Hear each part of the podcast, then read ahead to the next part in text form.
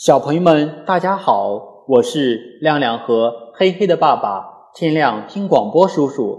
今天我们讲《西游记》第十三回斗法除山妖。在上一回中，西海龙王敖顺的外甥小驼龙在黑水河抓了唐僧和八戒，龙太子魔昂制服这小驼龙，带回了西海。沙僧和黑水河神救出唐僧和八戒，师徒四人继续西行。这一天，他们来到车迟国地界，忽听一声吆喝，好似有千万人在呐喊。悟空说：“先去看看。”说罢，纵入云中。原来是一个道士监视一群和尚在做苦力。悟空变成道士去打听。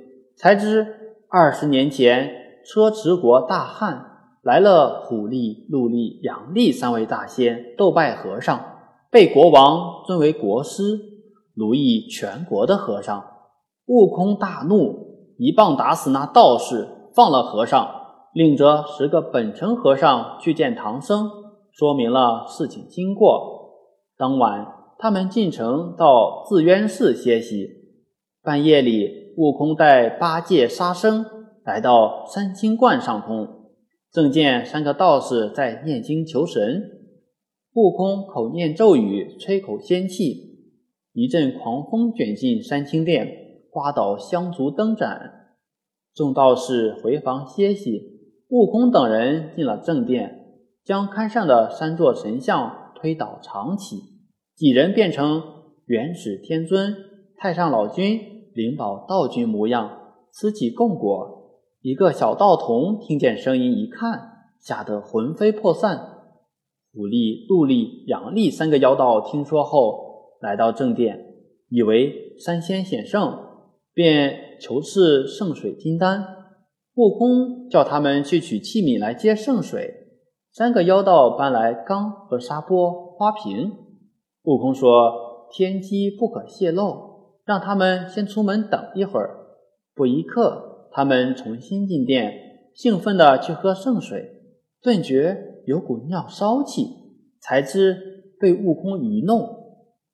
第二天，唐僧师徒去皇宫倒换官文，山妖道便阻止，想以赌输赢来治唐僧等人的罪。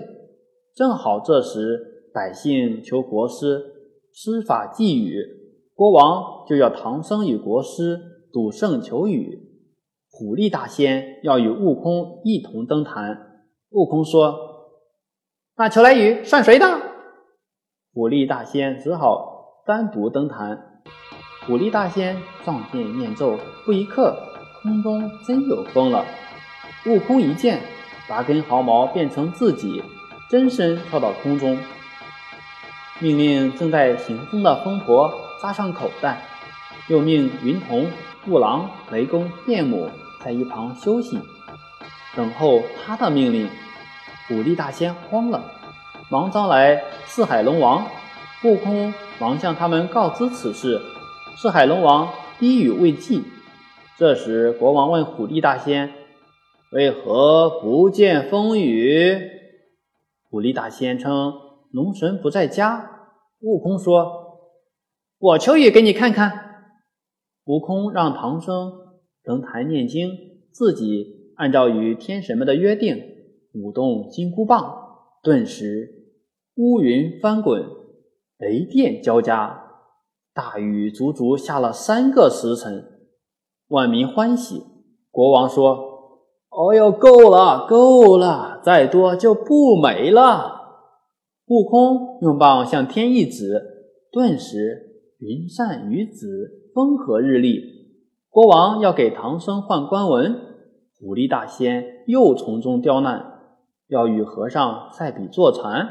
唐僧最善此道，当下应允，在金殿前叠起两座禅台，虎力大仙在西台坐下，悟空便假身立在殿前，真身托唐僧至东台坐定，陆力。拔根短发变作臭虫，弹到唐僧后脑，咬得唐僧疼痛难忍。悟空一看不对，便知小鸟飞上台，只是妖道作怪，就一口啄死臭虫，又飞到西台，变成七寸长的毒蜈蚣，在虎力大仙的鼻子上猛蛰一下，虎力大仙一个跟头跌下高台。陆力大仙不服，要赌隔板猜物，国王命抬进宫中的一个红漆柜。让娘娘暗暗放进一件宝贝，又拉进殿前，让陆力大仙和唐僧猜。悟空便知小虫钻进柜中，悟空看是一套功服，就将它变成袈裟，然后告诉唐僧。唐僧当然赢。国王又放进一只大蜜桃，悟空钻进去，吃剩一个桃核。猜的结果令大家大吃一惊。陆力大仙仍不服，将柜子搬到后面，藏进一个道童。悟空将道童变成和尚，结果一个和尚敲着木鱼走出来。虎力大仙不服，要比砍头、剖腹、下油锅。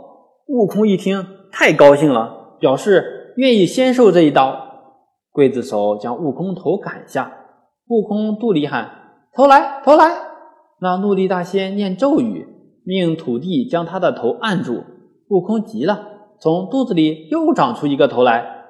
轮到虎力大仙了，他的头被砍下后，悟空拔根毫毛变成黄犬，叼起那头扔进河中。虎力大仙连叫三声：“头来，头来，后来！”头不见来，一命呜呼。众人一看，原来。是一只黄斑老虎，陆力要比剖腹，悟空任刽子手剖腹，他捻着肚皮叫声“呃”，肚腹依旧。陆力大仙被剖腹后，悟空拔根毫毛变成一只鹰飞来，把陆力大仙的五丈抓走。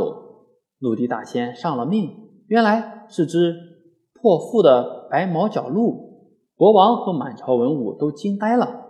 杨丽大仙要赌下油锅，悟空竟在滚滚油锅中嬉戏。忽然，他变成一只铁钉，沉在锅底。